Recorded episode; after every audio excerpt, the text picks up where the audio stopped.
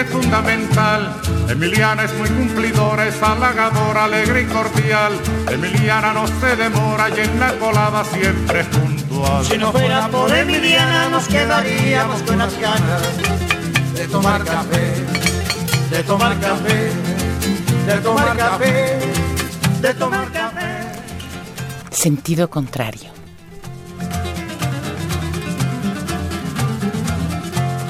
Emiliana por la mañana piensa en nosotros, piensa en usted. Se levanta muy tempranito. y Una producción del Museo café Universitario del Chopo para Radio UNAM. todo lo bueno que usted le dé.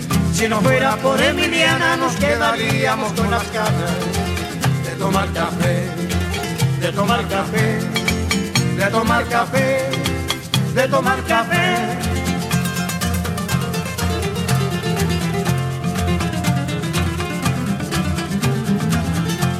Emiliana es como una hermana que nunca, nunca dice que no. Emiliana tiende su mano a cualquier hermano trabajador. Su sonrisa es como la brisa por la mañana en que alumbra el sol. Si no fuera por Emiliana nos quedaríamos con las ganas de tomar café, de tomar café, de tomar café, de tomar café. Sentido contrario.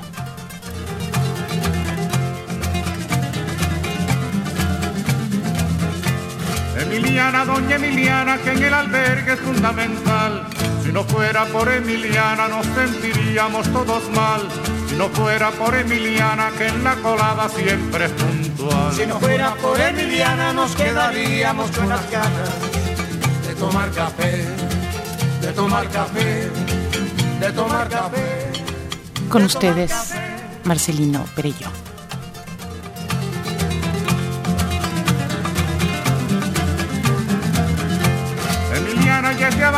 Se lo ha ganado con su sudor. Yo la aplaudo con entusiasmo, con alegría y con calor.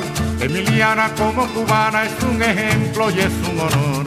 Si no fuera por Emiliana nos quedaríamos con las ganas de tomar café, de tomar café, de tomar café, de tomar café.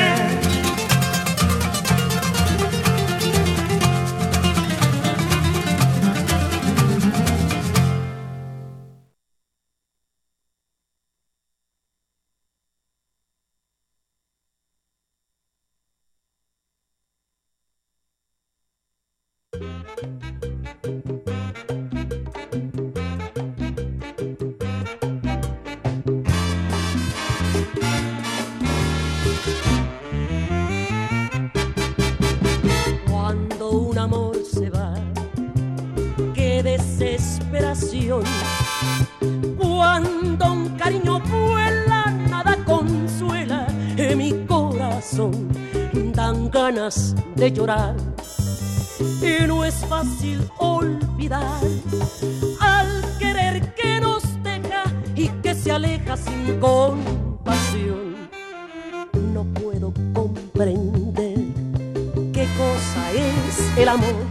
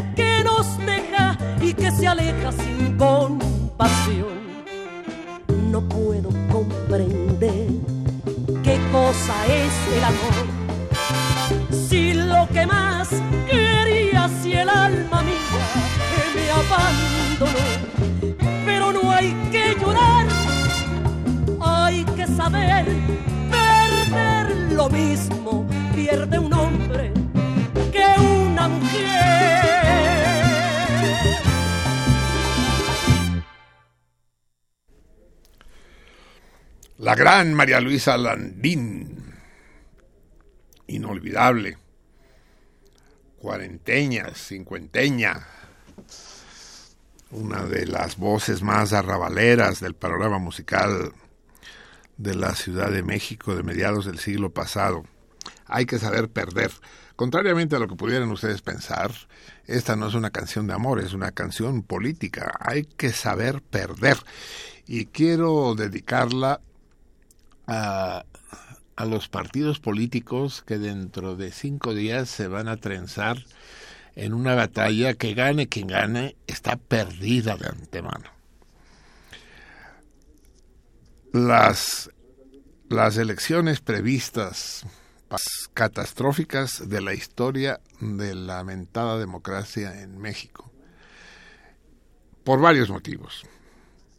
En primer lugar, porque la propuesta electoral, la oferta electoral, es lamentable. Ahora sí que más que nunca no hay a quien irle. Y van a perder todos.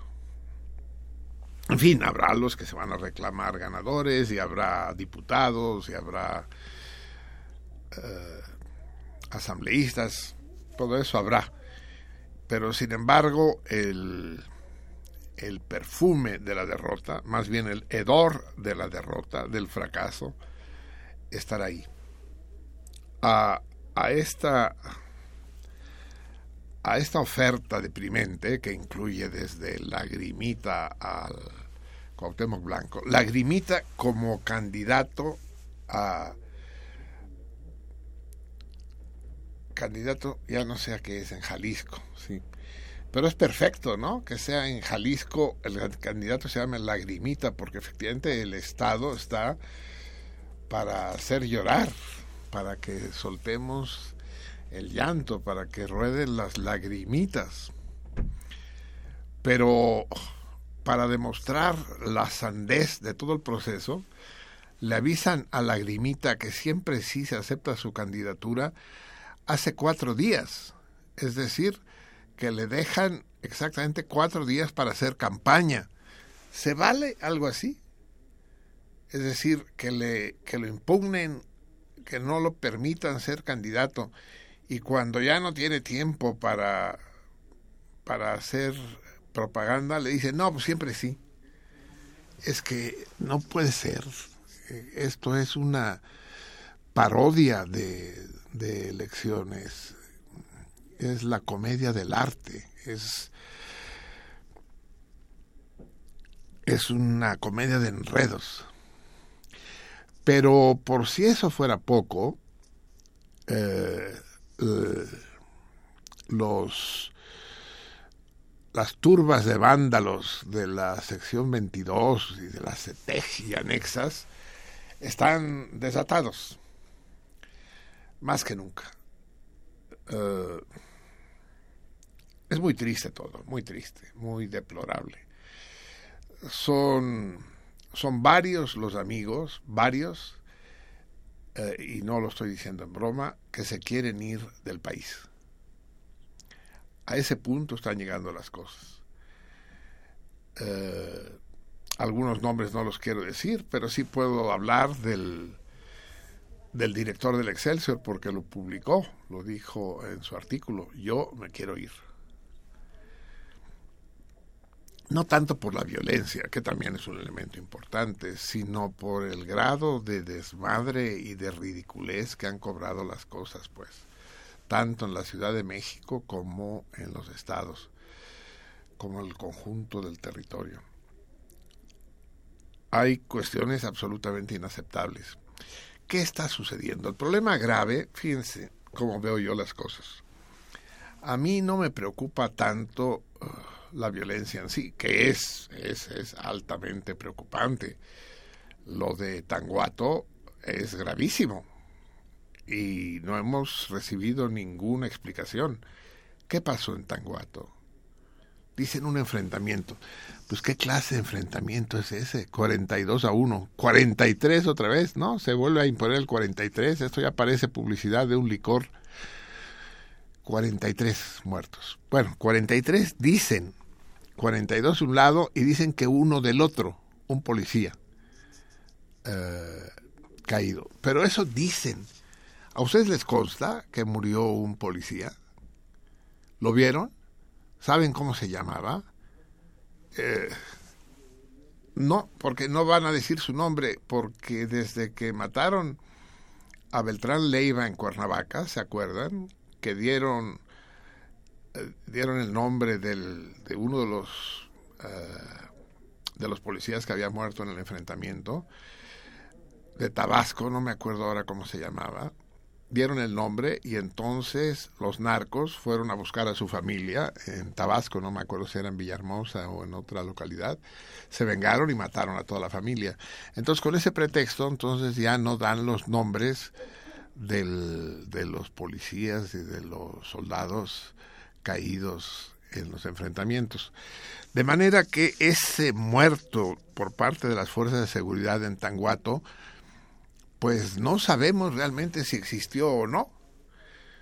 Yo vi la ceremonia funeraria con todos los honores militares y la gran pompa y circunstancia en televisión, pero lo que yo vi ahí es un ataúd cerrado. No sé qué había dentro del ataúd. Ni siquiera si había un cadáver dentro de ese ataúd. Y si algún cadáver hubo, si ese cadáver correspondía a, algún policía o militar caído en el enfrentamiento de Tanguato. Pero bueno, dicen que 42 a 1. En todo caso, son cifras que no corresponden a lo que ellos llaman un enfrentamiento. Así no son los enfrentamientos.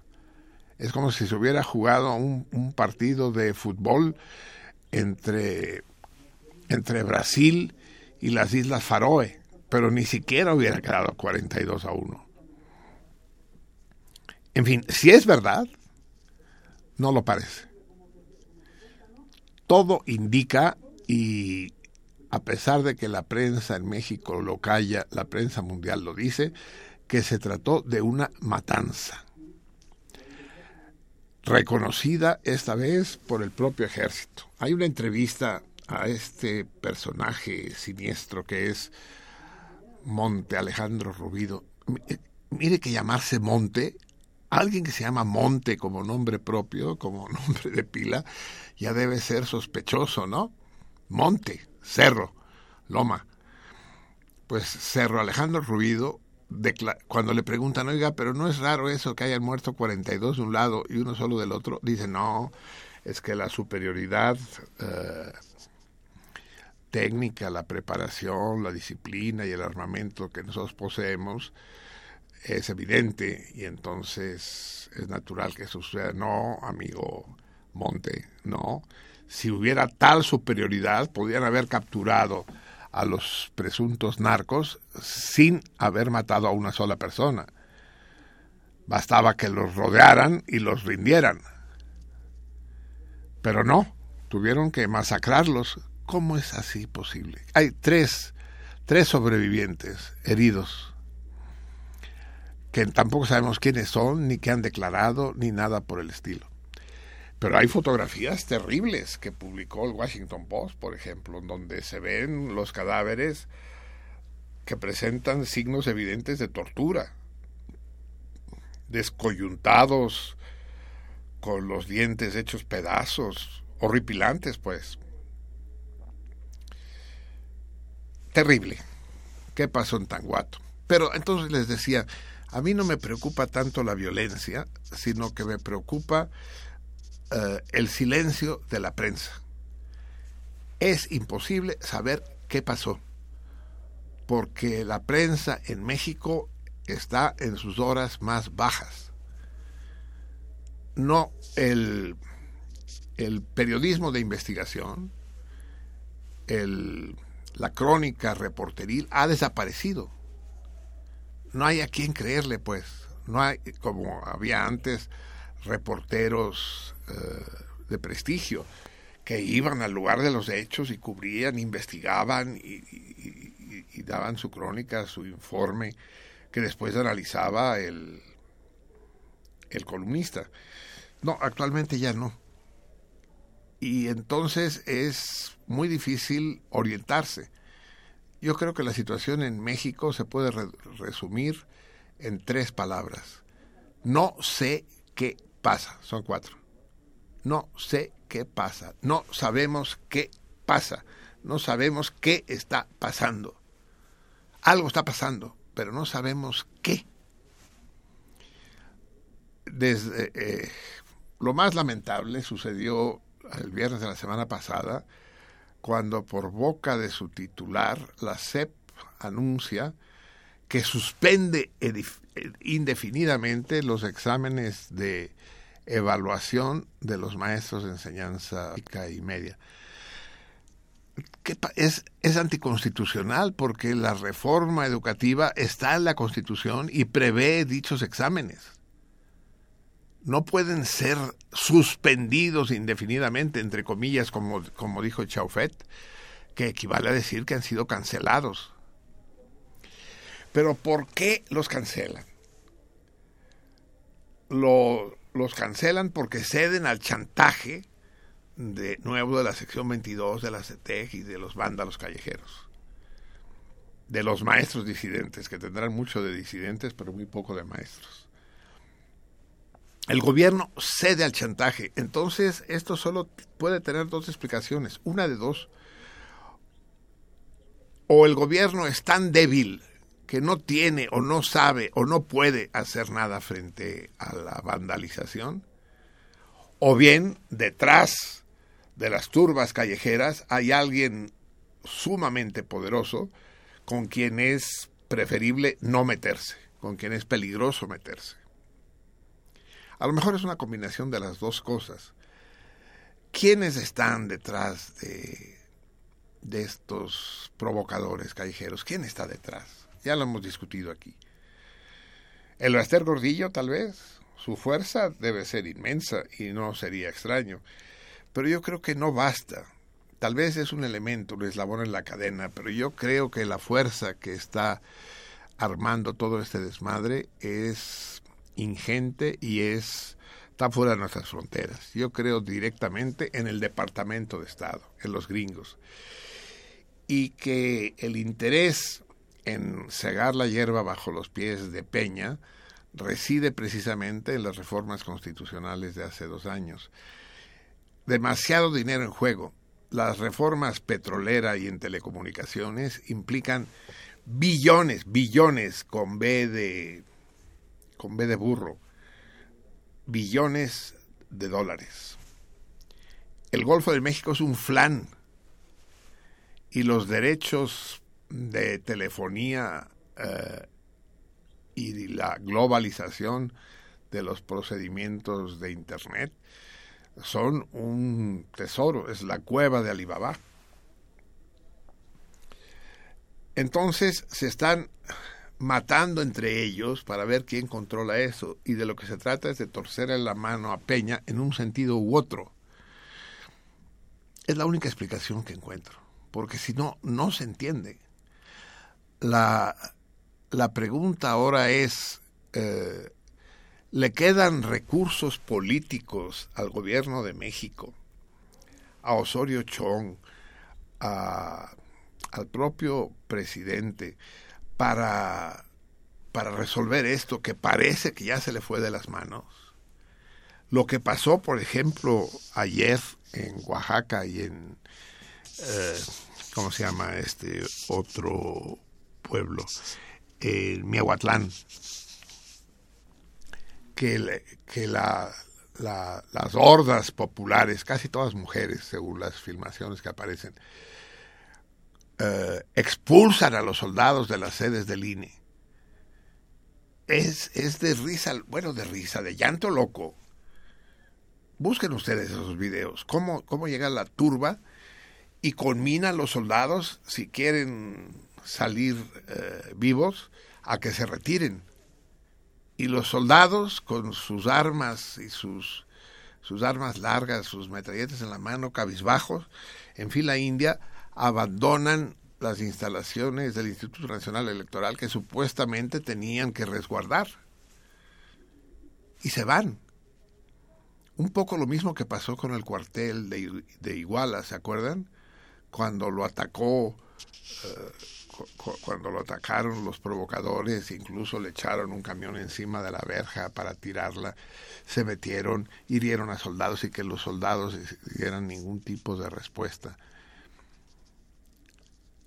Eh, es absolutamente inverosímil. Estamos en el, en el país de, pues no de Kafka, de Ionesco, ¿no? De, de, André Breton, del, del absurdo, del surrealismo. Y el gobierno parece no hacer nada, es decir, no solo no reprime, no impone el orden, sino que tampoco actúa políticamente, tampoco negocia, y si negocia no le están saliendo bien las cosas cancelan los exámenes las, de evaluación y aquellos otros hijos de la chingada siguen con su bronca como si no hubieran cancelado nada. Lo más humillante que le puede pasar a uno, créanme, es dar las nalgas y que no se las acepten a uno. Y es exactamente lo que, lo que les pasó, lo que le está pasando al gobierno de México. Cancelar los exámenes de, evaluación es exactamente dar las nalgas. Y, y, la sección 22 dice, pues no sé, nosotros vamos a seguir con el movimiento, lo vamos a considerar y dennoslo por escrito. Tal cual, tal cual. Entonces, hay una declaración que también me parece muy irresponsable de Lorenzo Córdoba, que dice, solo 30 de las 50 mil casillas eh, están en peligro de no abrirse. ¿Cuál? Pues yo veo que son muchísimas más. Los desmanes se han generalizado a seis o siete estados de la República. Ya no solo es Guerrero y Oaxaca, también es Chiapas, también es Veracruz, también es Puebla, también es Tamaulipas. Y, y la la bola de nieve va creciendo, bola de fuego más que nieve, porque tienen un placer por el fuego que parecen la Inquisición del siglo XVII. Van quemando, van quemando papelería y, y destrozando los locales. Aquí en la Ciudad de México, al menos hasta hoy a mediodía, tenían tomadas, eh, tenían tomado el registro federal de electores en insurgentes y no dejaban entrar ni salir a nadie. Amenazan con que van a venir a la Ciudad de México y van a llegar al Zócalo. Entonces, a lo mejor vuelve a pasar lo mismo que ha pasado otras veces cuando la sección 22 eh, estaba en la Ciudad de México, que les ponen una barrera para que no lleguen al Zócalo y que se puedan ir al Monumento a la Revolución. Metáfora más pinche, ¿no? Porque no se trata de ninguna revolución, es una simple algarada. No hay ideas, no hay discurso, no hay proyecto. Se oponen a la reforma educativa, pero no dicen por qué ni qué proponen en lugar de eso. Pero todo eso frente a, a un gobierno que se está viendo con las manos amarradas no es ese el comportamiento de un Estado hecho y derecho, no es ese. Entonces, independientemente de que se trate de una provocación y de que es peligroso caer en las provocaciones, hay que actuar de alguna manera. No permitir que las cosas vayan desarrollándose de esta manera. Ni la actuación de las fuerzas del desorden que son los famosos disidentes, ni la actuación de las fuerzas del orden, como en Tlatlaya o en Tanguato. Con lo de Ayotzinapa y, e Iguala no me meto porque no sabemos qué chingados pasó. O sea, les digo, ni la prensa ni nadie informa de qué carajo fue. Se han dado, me dicen que sí dio una entrevista alguna vez el director de, de Ayotzinapa yo no lo supe, pero ayer me decían que sí, que dio una entrevista en la que se lavaba las manos, que él no sabía nada, que él no estaba, que él no vio, que él no escuchó, que los estudiantes, entre comillas, hacen lo que les da las ganas. Y aquí viene la trampa, todo, todo el quid de la estratagema es el, el siguiente. Toda la prensa mundial va llena de que, de que se, que desaparecieron o de que asesinaron a 43 estudiantes. Y eso hay que verlo con mucho cuidado porque los, los habitantes de la normal rural de Ayotzinapa no son precisamente estudiantes, porque se ignora lo que son las normales rurales hoy en día, lo que es Ayotzinapa y lo que son y es Meje. No son centros de enseñanza, son cubiles de golpeadores son usados como fuerza de choque por tal o cual politicastro para que corten carreteras, para que chantajeen a los gobiernos locales.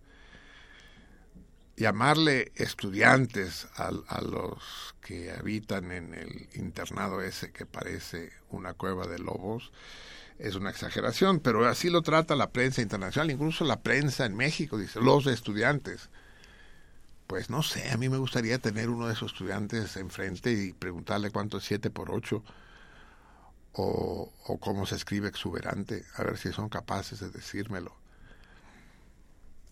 Y ahora, ¿de qué irá llena la prensa mundial? De que los maestros están en rebeldía. Y si son reprimidos, que es lo que corresponde, no nos hagamos pendejos, entonces la prensa mundial dirá que las fuerzas de la policía y del ejército reprimen a los maestros en México. Y yo me pregunto hasta qué punto las turbas de asaltantes son efectivamente maestros, pues. O sea, ni modo que se les pida la credencial. ¿Son maestros? ¿A alguien le consta que son maestros? Así de lejecitos no lo parecen, ¿eh? Y si son maestros, déjenme decirles una cosa. Me alegro que, no estén dando clase. Dicen, hay un millón trescientos mil alumnos que están sin clases. Pero es que si las clases las tienen que dar esos barbajanes, es mejor que estén sin clases, cabrón. Es mejor que se queden en sus casas viendo Laura de América. Porque ya me imagino las clases que pueden dar la mayoría de tales personajes. En fin, eh, entonces está en entredicho si de qué manera y hasta qué punto podrán celebrarse las elecciones de este domingo. No se ve claro esto, a menos que se saquen un as de la manga y el gobierno eh, haga más concesiones y, y eleve todavía más el nivel de vergüenza, las cosas se van a complicar mucho. Porque en, este clima ya son muchos los lugares de la República donde la gente no va a salir a votar, le va a dar miedo ir a votar. Y, el, y el Estado está contra la pared porque digamos que saca a la fuerza pública, a la gendarmería, o al propio ejército a garantizar la libertad de voto. Pero entonces más miedo va a tener la gente de salir si ve a los cuicos por la calle, pues.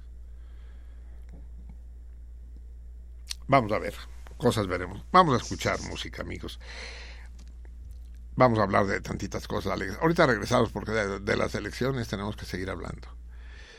Eh, cosas alegres.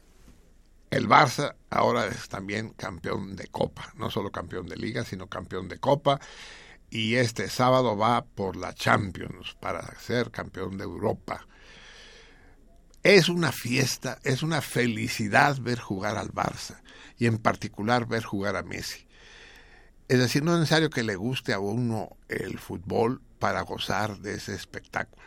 Más que fútbol es ballet, es el Bolshoi sobre césped los dos goles de Messi contra el Athletic son dos filigranas, dos maravillas. Sobre todo el primero, dribla a cinco oponentes. Y no son cualquier oponente, son vascos, que son medio rudos los cabrones. Los deja, los, los deja pasmados, pues. Cinco y el portero seis. Es maravilloso. Pero lo más maravilloso de ese partido no fue el partido, Sí, qué chingados tiene que hacer el, rey de España ahí. Aparece en la tribuna, se arma una chifliza como no se ha oído en el mundo entero. Pues sí, pues el público estaba integrado exclusivamente por vascos y catalanes, a los cuales las instituciones españolas no solo le vienen guangas, sino que las detestan. Es, es el símbolo de la opresión, de la ocupación militar. Y cuando empieza a sonar el, el, el himno el himno español, es una chifliza como no se ha oído en la vida. Dicen la prensa que llegó a 119 decibeles, que, el máximo tolerable por el oído humano es 140 decibeles y casi llega ahí. Pero ahorita oímos la chifliza. Primero vamos a celebrar al bicampeón, Vizca Barça, au Barça.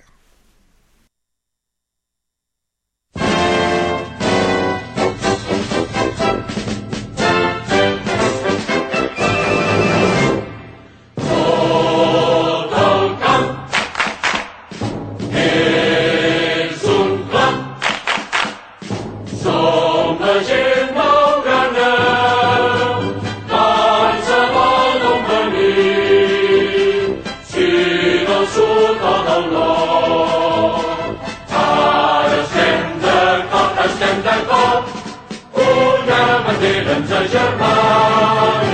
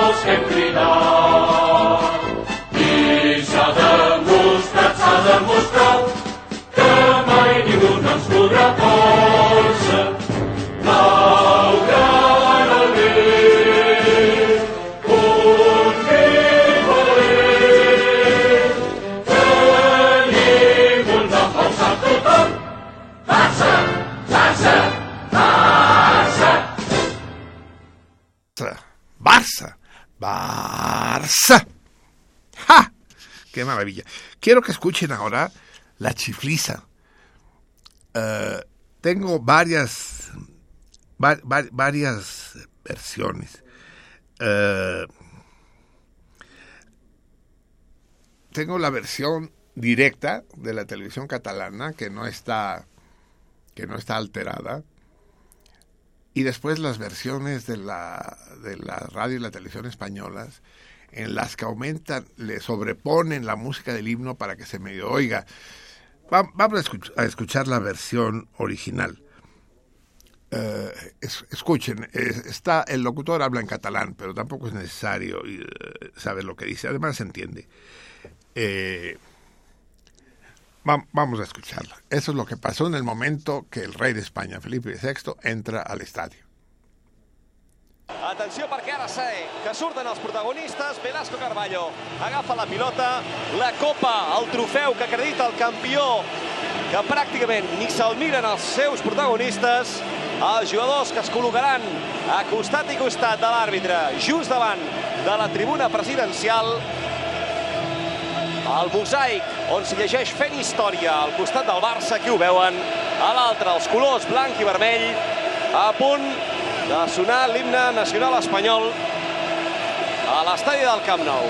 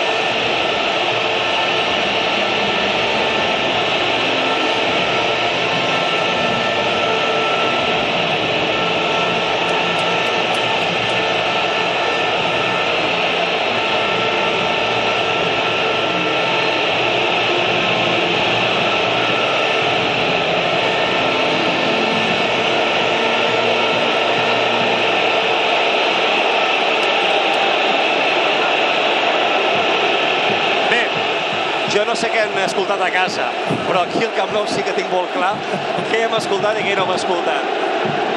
En fi, ha estat eh, realment aixordidor. Un bram, més que gairebé una coral de xiulets, el que s'ha escoltat per part dels aficionats de Barça i Atlètic Club per tapar el so de l'himne espanyol, que tot i així, a través de megafonia, se sentia fortíssim. ¿Escucharon ustedes el himno español? Pues no, no sé, a pesar de que por la megafonía, como dice el locutor, se puso a todo volumen, no se escuchó absolutamente nada, nada, cero. Lo cubrieron totalmente. Eh, las autoridades españolas dijeron que esta era una ofensa brutal, un ataque a la democracia y a la convivencia en contra de los símbolos de la unidad de España. Lo que pasa es que no hay tal unidad, pues, o sea, esos símbolos serán el, serán propios de la unidad de los españoles, pero ni vascos ni catalanes son españoles, no tenían nada que hacer ahí. Y para desgracia de Felipe VI, que es el, primer el primer partido del Barça contra el Bilbao que tiene que presidir, le tocó que fuera precisamente en el Camp. Pobre hombre. En fin, aguantó el tipo, pues no tenía mucho más que hacer. En todo caso, ya hablaremos de la situación en Cataluña en programas venideros, pero se acerca cada vez más la fecha del 27 de septiembre, donde hay las elecciones plebiscitarias en las que se decidirá acerca de los que están a favor de la independencia y de los que no, y se medirán las fuerzas respectivas. En cualquier caso, no sé si ya se los comenté, en las elecciones municipales que tuvieron lugar hace 10 días, ganó una coalición heterogénea donde hay soberanistas, es decir, catalanistas y españolistas, y quedó como alcaldesa Ada Colau, que es catalana y catalanista, pero está apoyada por gente como Podemos, que son españolistas, y, y por los de Iniciativa por Cataluña, los verdes, que también son españolistas, pero está Proces Constituyente, que son catalanistas. En fin, es una ensalada rusa que no sé cómo le van a hacer para gobernar sobre todo una ciudad tan compleja como Barcelona. Pero bueno, de eso, de eso ya quiero que hablemos después. Ahora lo interesante, lo importante es México.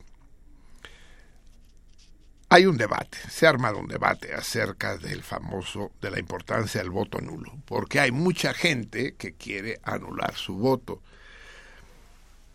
Uh, hay defensores públicos del voto nulo. En particular esta mujer que detesto, una mujer indigerible que es la tal Denise Dresser que no entiendo cómo es tan amiga y, y, y copartícipe de Carmen Aristegui. Carmen Aristegui es una mujer brillante, agradable, a pesar de sus, que sus ideas no sean tan agradables, ella sí lo es. En cambio, la Denise Dresser es un hígado, cabrón.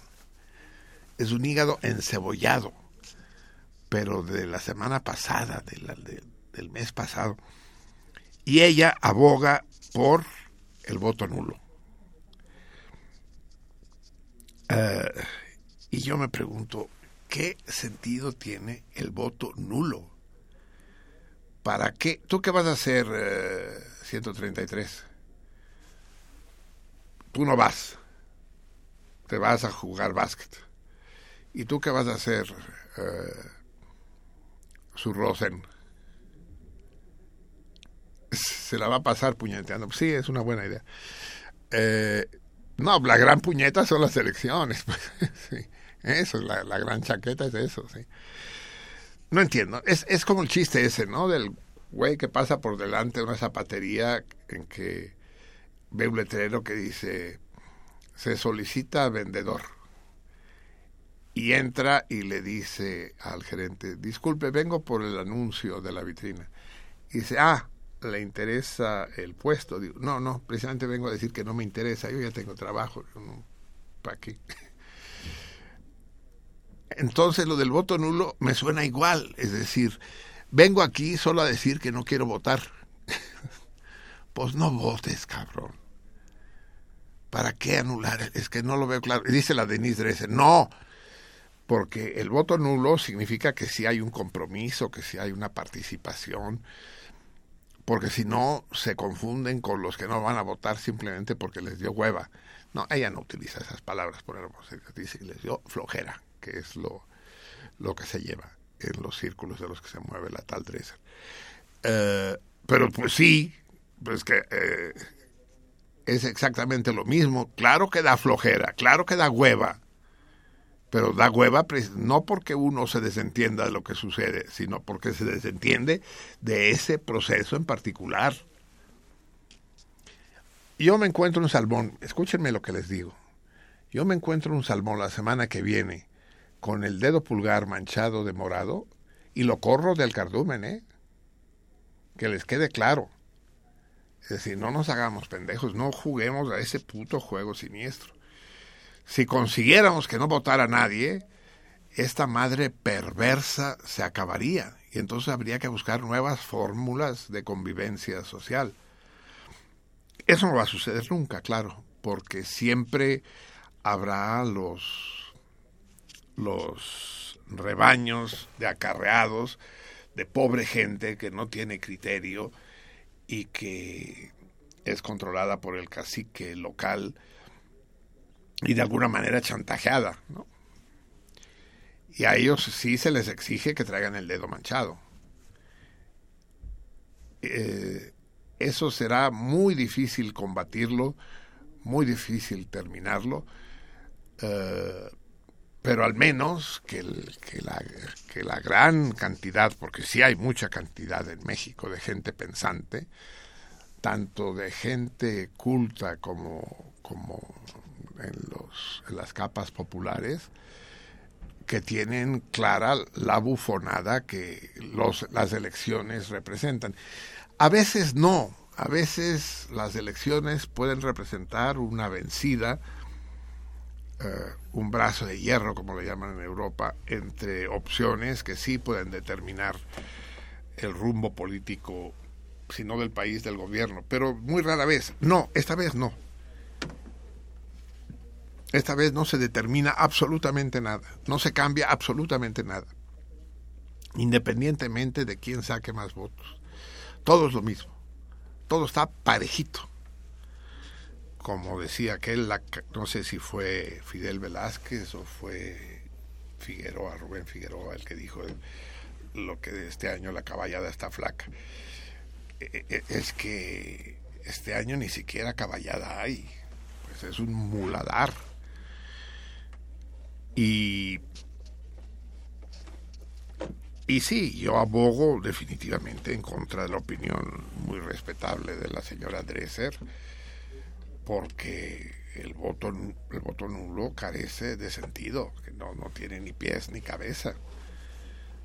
Si van a votar, entonces voten del todo, voten por, por el por el Partido Verde, cabrón. Ahora sí. Es como, ya les he contado, ¿no? Aquella fábula rumana del del ratoncito, están los ratones en su covacha y uno de los ratoncitos más chicos sale a retosar por el campo y, y mientras está retosando y brincando y demás, lo ve el gato y se le va encima. Y el ratoncito, chingue su madre, sale corriendo patitas, ¿para qué os quiero? Corriendo, haciendo zigzag, diciendo, ya me chingue. Pero ve una vaca en un momento dado pastando, se mete entre las patas traseras de la vaca y tiene la suerte, cabrón, de que en el momento que se mete entre las patas, a lo mejor porque toca una pata, la, la vaca se caga y deja caer un mojón, pluf, sobre el ratón que queda sepultado por los excrementos del, de la vaca. De manera que llega el gato y ya no ve al ratón, ¿no? Empieza a oler y no ni se acerca a la mierda de la vaca y, y ya se aleja, dice dónde se habrá metido este cabrón.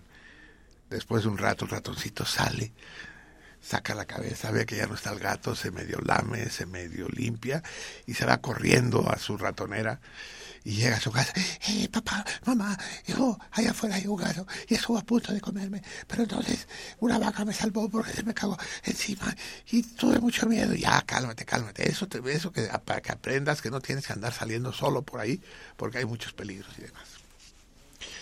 Y ya, se quedan tranquilos. Al rato, un hermanito del ratón dice, puta, qué padre ha de ser eso, de andar paseando por el campo y la chingada y sale también a pasear y también lo ve el gato. Y otra, y otra vez a correr el otro ratoncito como desesperado, se acordaba de la experiencia de su hermano y ve a la vaca y se va corriendo hacia la vaca, pero la vaca chingada madre se acababa de cagar. Ya estaba ahí el mojón de mierda y dice, chingue su madre. Entonces no le queda más remedio que echarse un clavado y sumergirse en la, en la mierda de la vaca pero con tan mala suerte que deja el rabo fuera. Entonces el gato llega y ve el, rabito que se mueve y dice, ah, cabrón. Lo agarra así con los dientes, lo saca de la mierda, lo sacude, le quita con las patas toda la mierda que puede y se lo zampa, se lo come. Bien, esa es la fábula. Moraleja primera. No todo, no no todos los que te meten en la mierda te quieren mal. Moraleja segunda. No todos los que te sacan de la mierda te quieren bien. Y moraleja tercera. Ya que te metiste en la mierda, métete del todo. Eh, si van a votar, voten Partido Humanista, por ejemplo digo, para ver qué se siente, ¿no? Buscan el Partido Humanista en las boletas y póngale la cruz. Es decir, si van si van a jugar ese juego abierto, pues jueguenlo del todo, pues. O sea, ya, si, si, si van a ser tan perversos como acudir a la casilla, continúen siendo perversos dentro de la casilla tienen varias. De hecho, pueden votar por cualquiera, porque no hay gran diferencia entre votar Partido Humanista o votar, ¿cómo se llama el que anuncia Héctor Suárez? Con tanto respeto que le tenía yo a Héctor Suárez. ¿Cómo se llama eh? el partido ese nuevo? ¿Partido Ciudadano? ¿Ciudadano se llama? Mm, mm, no, creo que no es partido. Movimiento Ciudadano. No, no, el Movimiento Ciudadano es el del otro, del veracruzano, sí. No, no, movimiento ciudadano, no, es, es, es, también una vergüenza. Todos son una vergüenza. Pues yo lo que haría es cerrar los ojos, darle vueltas a la hoja de papel y poner la cruz a ver dónde cae. Como juego, ¿no? Dice, pues, ay, dice, hoy me tocó votar por Morena, ¿no? y ya, como ruleta rusa, ¿no? Bien, que ya les dije la advertencia, ¿eh? dedos limpios quiero pulgares limpios. Los salmones vamos a ir por el mundo la semana que viene con los pulgares limpios. Pulgares hacia arriba, en señal de triunfo, limpios. Muy bien. Eh, yo sé que a muchos de mis radioescuchas, que muchos de mis radioescuchas se irritan cuando pongo canciones de Gloria Trevi. La última que puse en homenaje a la madre, a la madre, provocó comentarios irritados en la página del programa de Facebook. Consideran que no es digna Gloria Trevi de este programa. Pues se equivocan, es digna. Es digna porque Gloria Trevi constituyó un fenómeno mediático hace 10 años absolutamente excepcional es de una enorme inteligencia, tanto en la inteligencia en la música y los textos, que no han de ser suyos, sino de, ¿cómo se llamaba su güey? Ah, sí, estamos bien, estamos bien entre todos. Sí. Ah. ¿Cómo se? Pa, productor. Escuchas un poco el programa y me ayudas, cabrón. Estás ahí con tu pinche iPhone escuchando. Sergio Andrade, así es. Sergio Andrade. Ya, tenemos que resolver las cosas sin ti, cabrón. Sergio Andrade. Yo supongo que el mérito, el, el, mérito, de, sí, el mérito de letras de canciones de Sergio Andrade, la inte- gran inteligencia. Pero la inteligencia interpretativa, el erotismo y, y la provocación que representaba Gloria Trevi en, en los escenarios y en la televisión, esa es inteligencia de Gloria Trevi, sin duda. Lo que pasa es que le tocó el- los tiempos del enfrentamiento, eh, el enfrentamiento brutal entre Televisa y TV Azteca, y tuvo que pagar los platos rotos y acabó en una cárcel brasileña que debe, debe ser peor que una cárcel mexicana, mucho peor. Y le partieron la madre, pues, del todo. Y ya salió marchita y, y madreada. Además, hizo cirugías plásticas y mal. No la he escuchado recientemente, pero ya no me interesa. Pero en aquellos años sí era absolutamente, de manera indiscutible, un fenómeno. Pero bueno, no los tengo que convencer a que no le gusta, no le gusta, pues. Pero en homenaje a, a las elecciones del domingo y en homenaje a todos aquellos que van a ir a votar, vamos a escuchar la siguiente rola. Genial, genial, y subrayo la palabra, de la Trevi. Escuchemos.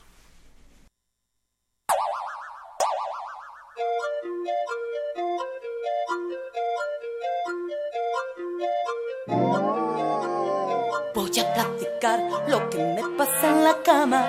Cuando ya es de noche yo me acuesto sin nada, sin nada de sueño y cuento mil borregos. Y sueño con la crisis de un mundo tercero. Con un montonal de borregos arrastrados, que eran arrastrados por un perro bien perro.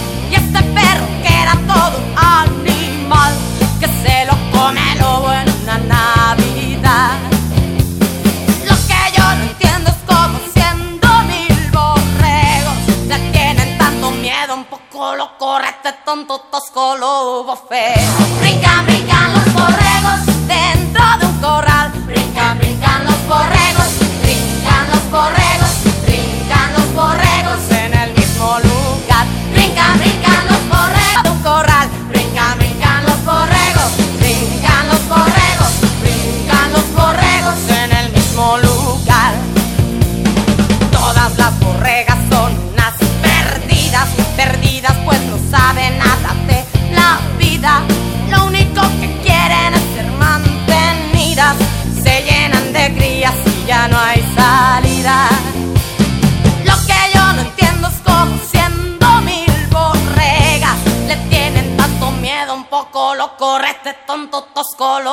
lobo feo. Brincan, brincan los borregos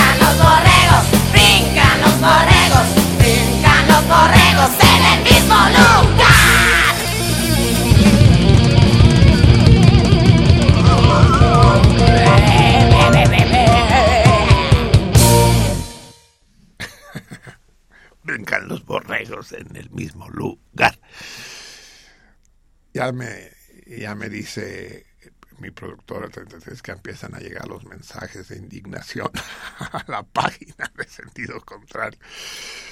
Eh, Sí, bueno, en fin, ya está bien que se indignen, es buena onda, pues, pero eso no hará que me deje de gustar, pues, que, me encante.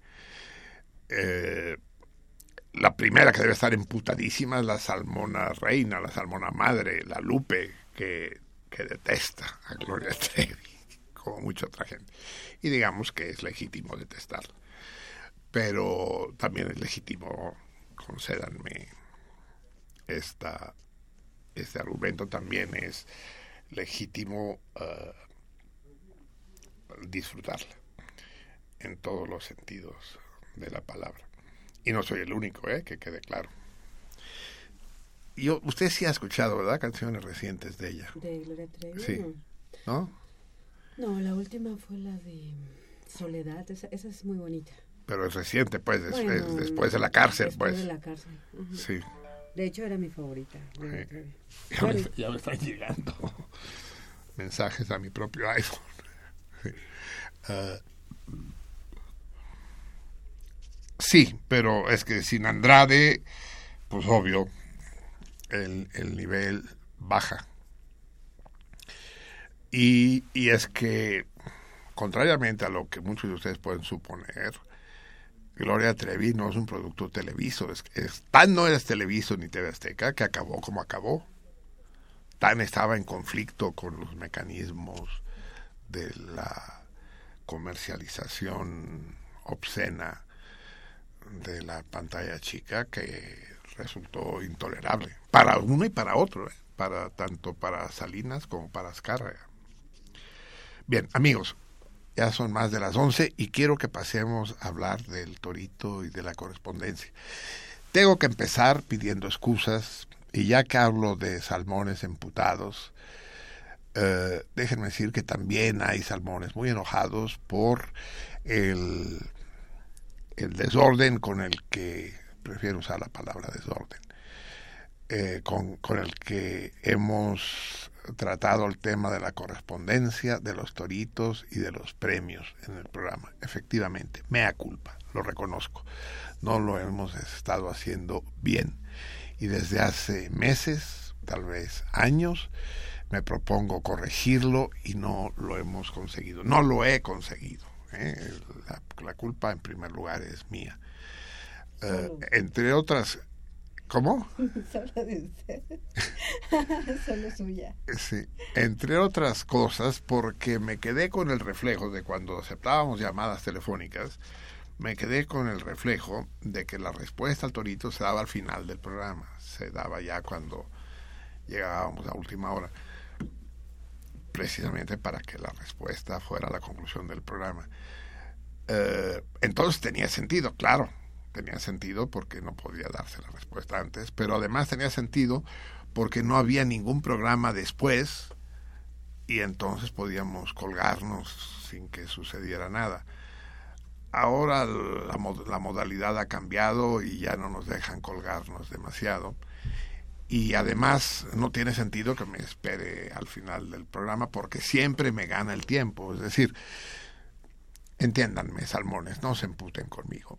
No es descuido, no es indiferencia, es desorden, es deficiencias organizativas y técnicas, no es otra cosa. Y, y que vamos a corregir, denos, denos chances, sean un poco indulgentes. Vamos a poner en su lugar la correspondencia, eh, los toritos y los premios. No es verdad, como dicen algunos, que no se entrega ningún premio. Se entregan muchísimos premios. La mayoría de los premios se entregan y se cumplen. Pero sí hay muchos, reconozco, que no hemos entregado. Vamos muy atrasados con eso.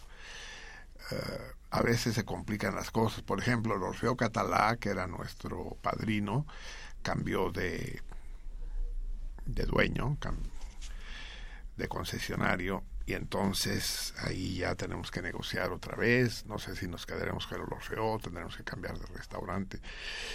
Pero estamos pendientes de todo, tengan paciencia, todo se cumplirá. Prometí que iba a responder por escrito todas las cartas que recibiera y no he cumplido. Eh, cumpliré y las responderé. Yo soy, como dice Brecht, soy como los elefantes y las locomotoras. Me cuesta arrancar, pero cuando arranco no me para nadie. Eh, así que no nos esperemos más, ya son más de las 11 y vamos a leer la correspondencia que teníamos de la semana pasada. Esta semana no tenemos correspondencia porque mi ministra de Comunicaciones y Transportes no pudo llegar a la a la sucursal a la a la sucursal de correos, no se llama sucursal, se llama tampoco oficina, se llama qué? Las oficinas de correos tienen un nombre. Correos de México. No, no, pero el- la sucursal. La- bueno, no pudo llegar porque se armó un desmadre, se bloqueó todo el tráfico en el sur de la ciudad, porque de nuevo, eh, esta vez no fueron los los setejos ni los veintidoses, sino fueron los campesinos de no sé dónde que bloquearon Cuauhtémoc enfrente de la Zagarpa y, aquello fue un caos infernal y no hubo manera de circular hacia Coyoacán. Y es que es que no puede ser que se tolere. Bueno, esto me lleva a otra discusión y es el papel de la represión. Una pregunta que dejo en el aire. ¿Hay represiones legítimas? ¿Toda represión es reprobable? ¿Qué quiere decir represión? Es decir, es, es legítimo que el gobierno de la ciudad, en este caso, permita que se corte la circulación durante horas y horas de una arteria como el eje, ¿qué eje es? El eje 2 Oriente. Sí, ¿verdad? Cuauhtémoc. Sí. Sí. ¿Es legítimo? Porque son campesinos, porque están protestando. Pues yo creo que no es legítimo, es decir, es una alteración eh, grave, muy grave de, de la convivencia pública. Lo he dicho aquí mil veces. Por ejemplo, eh, Cuauhtémoc es el camino para llegar desde el norte al hospital de Joco digamos que es el principal hospital de urgencias al sur de la ciudad. Entonces, si va un, un enfermo grave, un herido en una ambulancia o en un coche particular, se ve paralizado. Sí, sí, sí. Pero no solo en Cuauhtémoc, sino en toda universidad de paso, porque todo el mundo quiere huir de Cuauhtémoc y se va por universidad y universidad también se embotella y se embotella el circuito interior. ¿Es legítimo? Pues no es legítimo, pues. Entonces yo creo que, el, que los gobiernos deben intervenir, pues, con criterios, sabiendo lo que hacen, pero deben intervenir. No todo se vale, no todo se vale, esa es la consigna. No todo se vale, chingada madre bueno, todo el daño que nosotros recibimos, que la Vica perdió no sé cuántas horas ahí y no, y finalmente no yo. Administración, se llaman administración, no sucursal. La administración de correos número 21. Pero bueno, vamos a vamos a leer eh, las cartas que teníamos pendientes la semana pasada y que no nos dio tiempo ahorita ya, si no nos da tiempo al final del programa, no dará tiempo para mis rollos infumables o para la música que tengo preparada, no pasa nada. Pero la correspondencia, los toritos van a tener su espacio, indiscutible. Y ya, perdónenme, pinches salmones, no sean tan estrictos. Bien, entonces, el torito vigente es, ¿cuál es el país de habla hispana más pobre del mundo? Es el torito. Uh, vi algunos comentarios en internet. Fíjense que aquí uh, hay matices de que a la hora de plantear el torito yo no me di cuenta y que les, les planteo ahora para que lo tengan en cuenta a la hora de responder. Aquí lo que es interesante es saber, por ejemplo, qué quiere decir de habla hispana. No está del todo claro. ¿eh? No, no les digo más.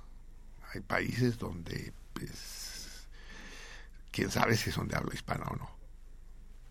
Y por otro lado, ¿qué quiere decir el más pobre? Eh, en el que el, el PIB per cápita es el más bajo, o a pesar de no ser el más bajo, hay la mayor pobreza. Porque eso sucede también, ya lo saben ustedes, ¿no? Es decir, Brasil es un país rico, por ejemplo. Pues habría que discutirlo, ¿no? O sea, sí, tiene una enorme producción y, es una de las potencias industriales de América Latina, pero también hay una pobreza brutal, mucho mayor que en otros países latinoamericanos. Uh, el, el, gran el gran sertón, las favelas, es el nivel de la miseria en Brasil es muy superior a la de México. En México no tenemos barrios parecidos a los que existen en, en Brasil. Entonces, cuidado con esas dos cosas. ¿Qué quiere decir de habla hispana y qué quiere decir pobre? Entonces voy a aceptar respuestas en donde eso se discute, se discuta y se dé más una respuesta. Bien, ya saben, el, el premio es el lote de libros de colofón, que quedó vacante después de que nadie supo decirme cuál era el boxeador mexicano que amenazó a sus adversarios con un gancho al hígado. Bien, Uh, tenemos pues tres cartas que voy a leer resumidas. Nos escribió Edén Martínez Antibáñez, originario de Oaxaca, pero en los últimos años ha estado viviendo en la península de Yucatán. Dice, durante casi un año viví en el DF, entre el 2008 y el 2009, donde para mi fortuna tuve la dicha de encontrarlos en el cuadrante. Bien, entonces empiezas bien. No siempre podía escucharlos, así que fui un salmón intermitente. salmón intermitente.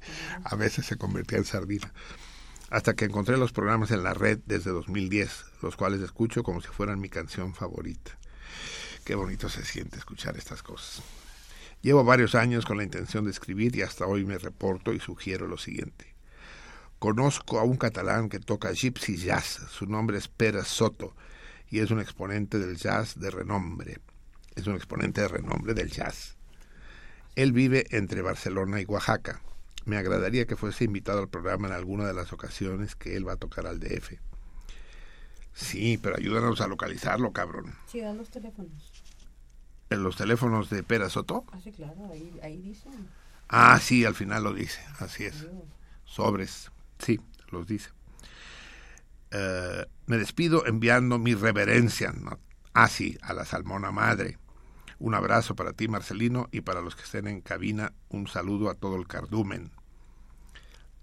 Exacto. Dejo teléfonos de contacto del jazzista Pérez Soto, por si quieren contactarlo.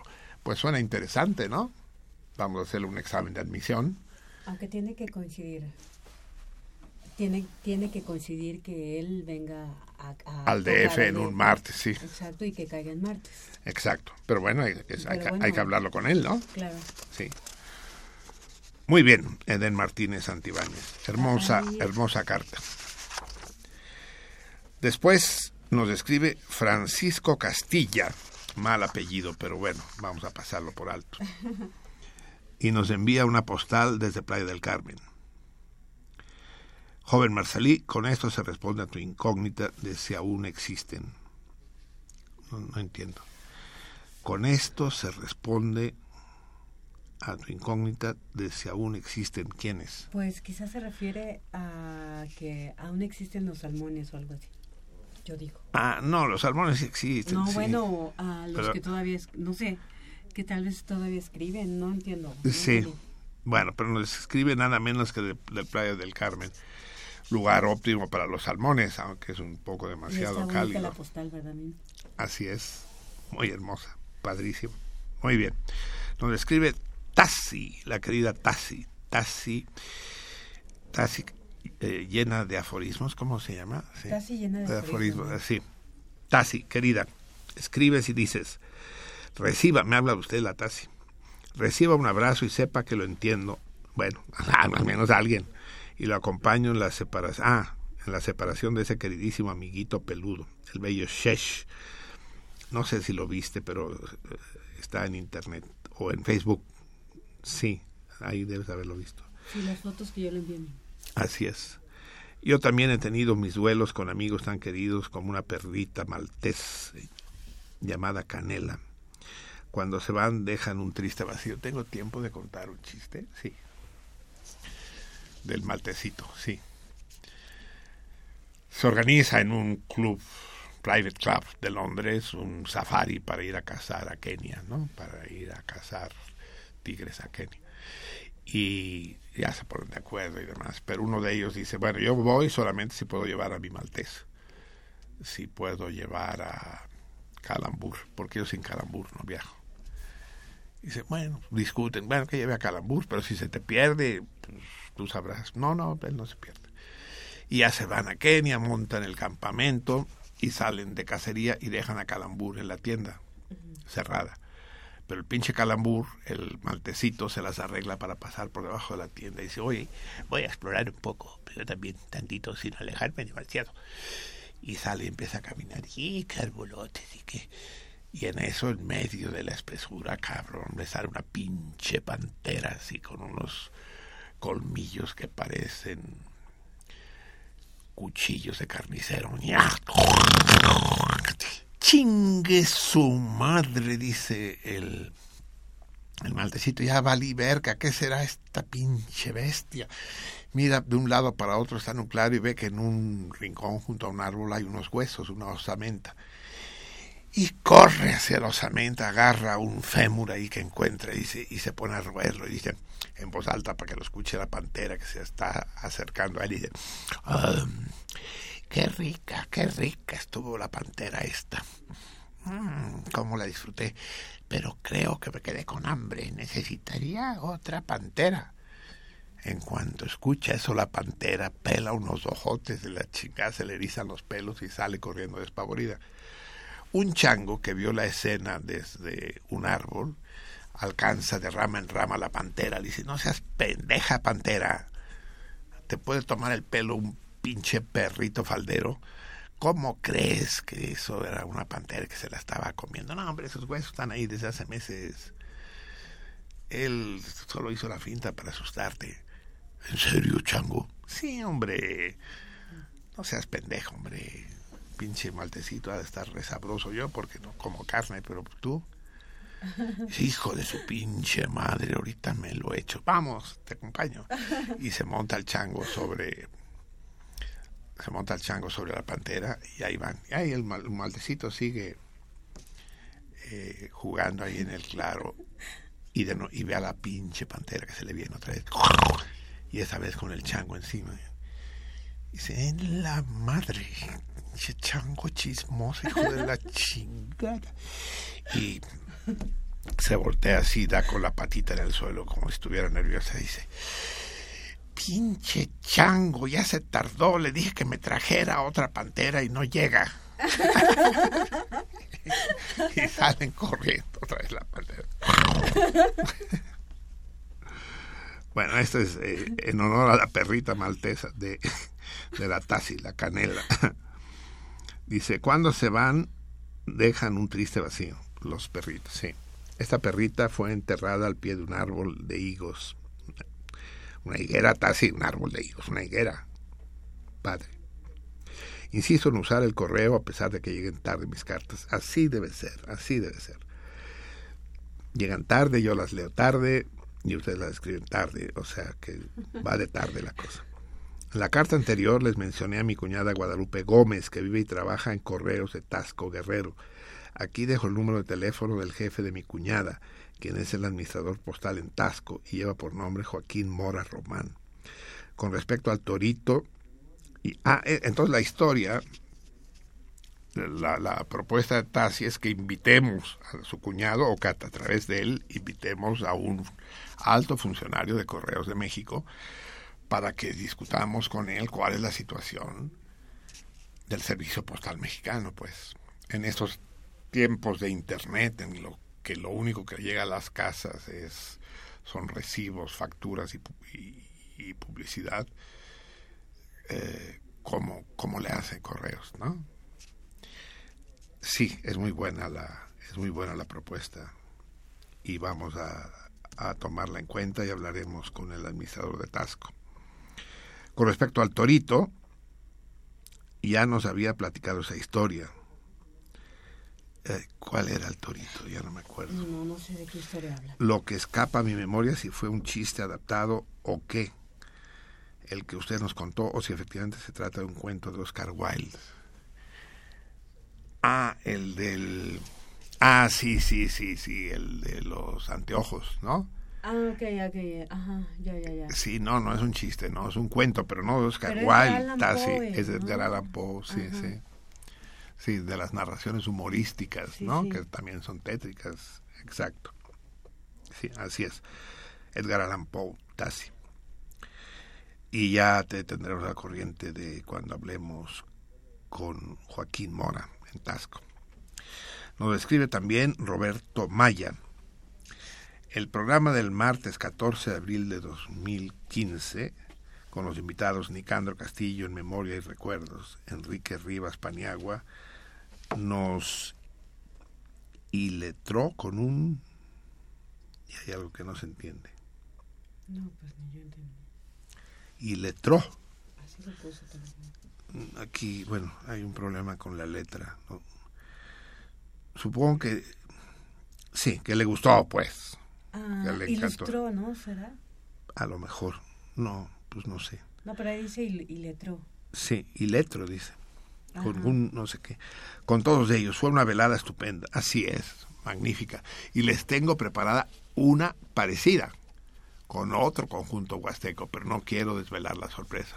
Va a ser muy pronto. No. No con la música de Nicandro Castillo, sino con otros sones. Una velada estupenda, así es. Sinceramente recibe con esta nota una sincera, inmensa felicitación y por favor hazla extensiva a tus invitados y a tu equipo de trabajo. Me alegra saber que quedó abierta la invitación. ¿Cuál invitación tú? A la invitación a... A que regresen a cantar otra vez. Ajá, exacto. Sí, no, pues sí, Así es, así a huevo, pues sí, te- tenemos, tenemos que exprimirlos como limones. Gracias a la atención prestada a, a esta carta. Gracias a ti, Roberto, por escribirnos. Bien, esto en cuanto a la correspondencia recibida en el correo. Repito el torito esta vez, ¿cuál es el país de habla hispana más pobre del mundo? Con los matices que acabo de decir. Y eh, que debe ser enviado al apartado postal 21111 de México, Distrito Federal. Les dije que les voy a dar también, para que a lo mejor se pierden menos las cartas si le añadimos el código postal, que es redundante, pero bueno, vamos a ponerlo, a lo mejor eso facilita un poco las cosas, porque llegan tardísimo, llegan con a, veces cartas del mismo DF tardan un mes en llegar. Entre el sello del momento que son depositadas en correos y el sello de recibido en la administración. Pero tenemos también la, los mensajes que llegaron cuando los, los tenemos aquí o no? De años. Sí. De hace años. Pues no de hace años, de cuando estu- la, la última vez que estuvieron los cirqueros aquí, ¿no? Am, sí. A ver, eh, ¿Quiere que le Gerhard? ¿se escucha bien la voz de Vika? Sí, leamos. Bueno, eh, escribe María, bueno, lo que le entienda porque no se entiende muy bien la No, letra. no escribe. Bueno, so- más bien habla. Dice. María Luisa Fuentes Gasca, Buenavista, bueno. Ah, bueno, No, bueno, Fuentes Gasca sí, es el... Fuentes Gasca. Bueno, esta creo que usted habló por teléfono con ella y la pasó al aire. Sí, sí, porque es la, Suena, ajá. es la del circo Exacto. Fuentes Gasca, ¿no? Exacto. Entonces esa la dejamos porque ya mejor le leo de otro. No, no, léalo, léalo, aunque ya lo haya leído al aire, yo no recuerdo, pero... No, no, sí. no, es que ella estuvo al aire. Ah, sí, sí, sí, sí, ya lo tengo pendiente, no te agites, pinche productor. Ella estuvo al aire, entonces, Ya. aún así. Sí, sí, Bueno, dice María Elisa Fuentes Gasca. eh, desgraciadamente hace mucho daño esta nueva ley en Argentina. Bueno, es que no pusieron comas. Bueno, desgraciadamente hace mucho daño esta nueva ley. En Argentina pasó lo mismo y el circo se acabó. Tuvieron que, eh, tuvieron que emigrar a Estados Unidos, Europa. ¿Por qué no luchamos? Mucho desempleo, desprestigio, infundados. Somos cultura que llega a los lugares más recónditos donde los niños pobres conocen a los animales. Jesús Fuentes Gascas prefirieron regalar sus animales a un zoológico privado. Bueno, voy a leer otra. Sí, sí, todas. Se- eh, es Luis López. Sugiere que todos los animales sean llevados a los pinos para que se alimenten de lo que hay ahí. Pongan a trabajar a los zánganos del Partido Verde. Esa es una muy buena. Pero a los pinos. Ok. Luis Miguel, no, Luis, Luis Manuel Serrán. Está indignado el partido, el partido Ve- verde, verde descuida a los, a los calandrias, visten a los burros de cebras, no son congruentes, ocasionan pérdida de empleos, indignante, triste, lamentable, todo por una pendejada, decisión absurda. Más de 10.000 familias mexicanas,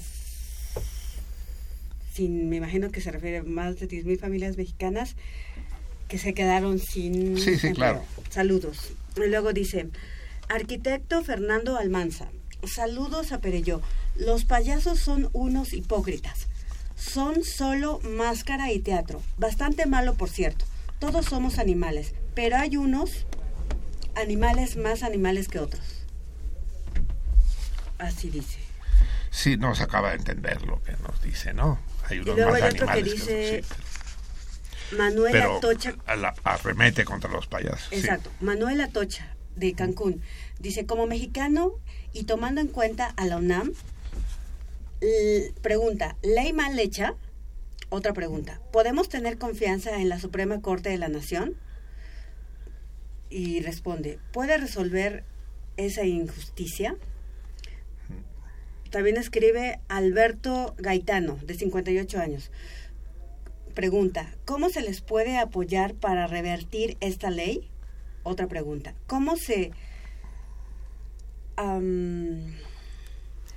aquí no se entiende muy, muy bien la pregunta. La- ¿Cómo la pregu- no, no, es que Sí. son varias preguntas. ¿Cómo colaborar? Saludos, felicidades. Eh, también escribe No escriben, Miri. perdón, nos ya- llamó Patricia Contreras.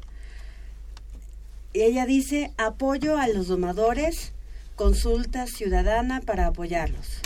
También es, eh, habla Isaac Cárdenas del DF, saludos a Marcelino Perelló. Eh, llama Cristina Yebra González. Felicitaciones al programa. Defiende al circo, su origen, alentar a los invitados. Hay que luchar.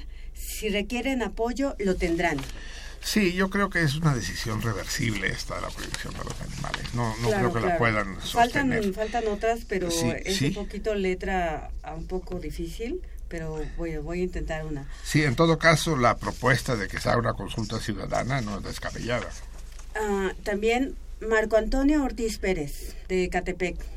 El partido promotor es el Partido Verde, con todas sus tretas políticas. En juego con el resto, con el resto. Los políticos están matando al circo. Qué bueno que pu- qué bueno que pude expresar oralmente mi opinión.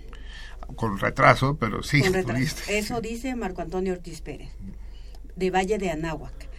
También Silvia Rosales, de Atar Sonora. Pregunta, ¿qué podemos hacer para ayudar? Eh, ¿Qué es que se realice una consulta sobre lo que nuestros hijos y nietos tienen tienen el derecho de conocer y gozar de la Gran pregunta, Responde, terrible. yo vivo en un pueblo, cua- yo vivo en un pueblo. Cuando llegaba al cir- el circo era el era motivo de fiesta.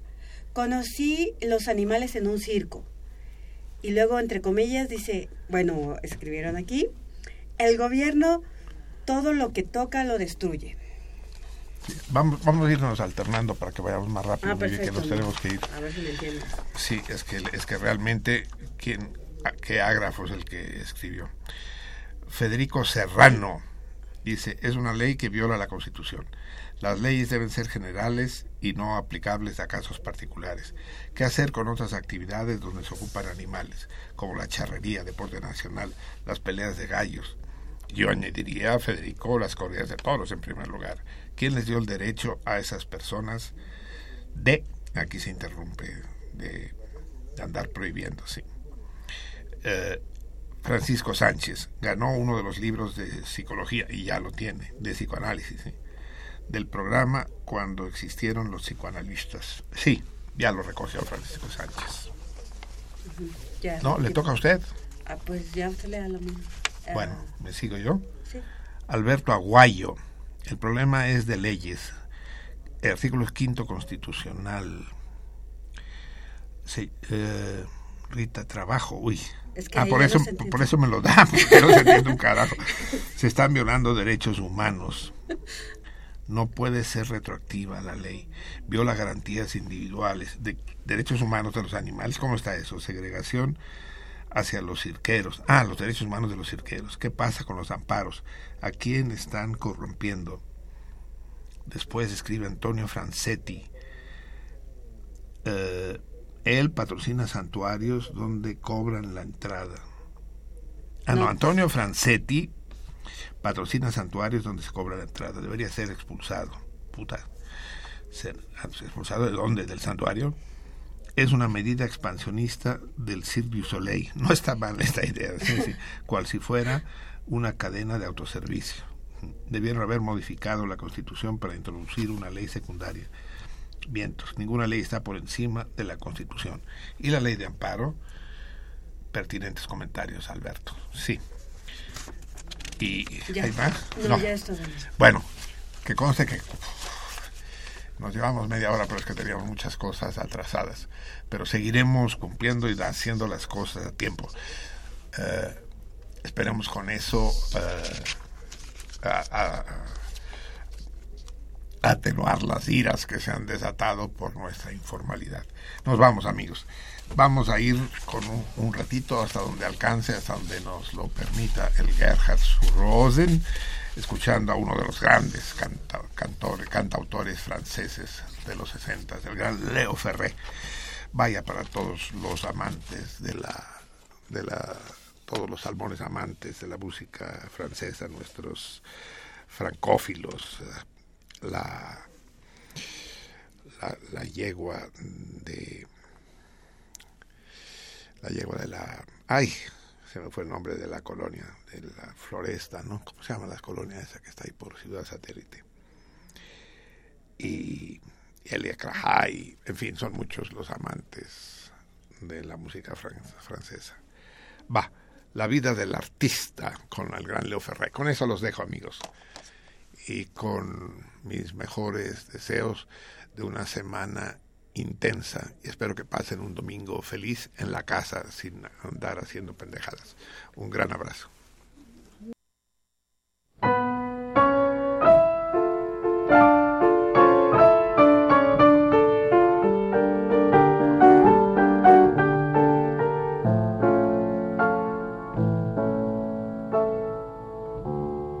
Je t'ai rencontré par hasard, ici, ailleurs ou autre part. Il se peut que tu t'en souviennes. Sans se connaître, on s'est aimé, même si ce n'est pas vrai. Il faut croire à l'histoire ancienne. Je t'ai donné ce que j'avais de quoi chanter, de quoi rêver, et tu croyais en ma bohème. Mais si tu pensais à vingt ans qu'on peut vivre de l'air du temps, ton point de vue n'est plus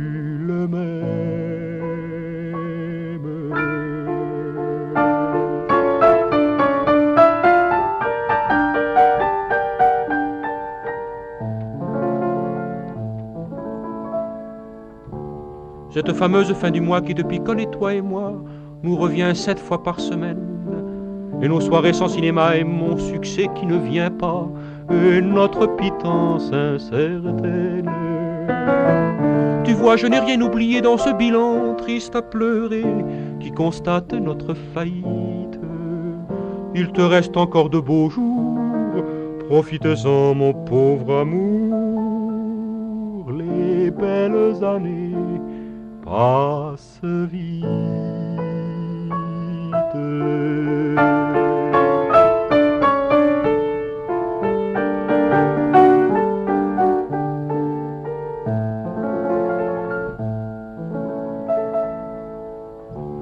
maintenant tu vas partir, tous les deux nous allons vieillir, chacun pour soi, comme c'est triste, tu peux remporter le phono, moi je conserve le piano, je continue ma vie d'artiste. Plus tard, sans trop savoir pourquoi, un étranger, un maladroit, lisant mon nom sur une affiche, te parlera de mes succès, mais un peu triste, toi qui sais tu lui diras que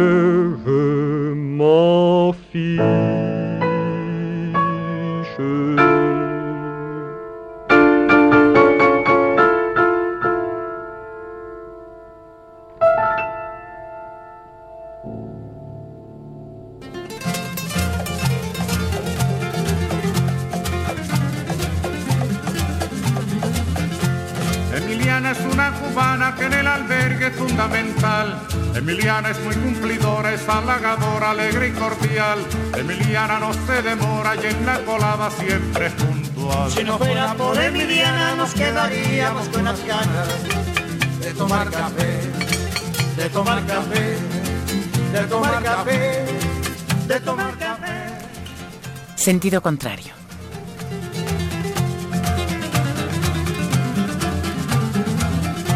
Emiliana por la mañana piensa en nosotros, piensa en usted. Se levanta muy tempranito y en un ratito cuela el café y reparte en cada buchito todo lo bueno que usted le dé. Si no fuera por Emiliana nos quedaríamos con las ganas de tomar café. Una producción del Museo Universitario del Chopo para Radio UNAM. de tomar café.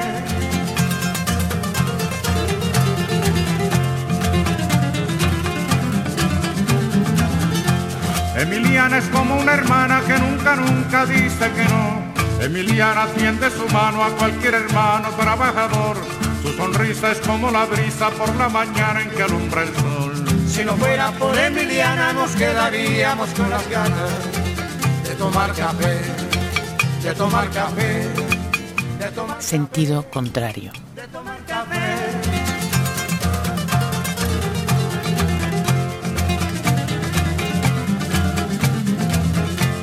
Emiliana, doña Emiliana, que en el albergue es fundamental. Si no fuera por Emiliana nos sentiríamos todos mal. Si no fuera por Emiliana, que en la colada siempre es puntual. Si no fuera por Emiliana nos Estuvo con ustedes Marcelino Perelló. de tomar café, de tomar café, de tomar café.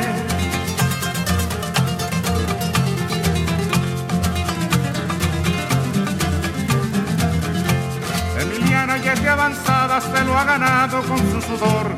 Yo la aplaudo con entusiasmo, con alegría y con calor. Emiliana como cubana es un ejemplo y es un honor. Si no fuera por Emiliana nos quedaríamos con las ganas de tomar café, de tomar café.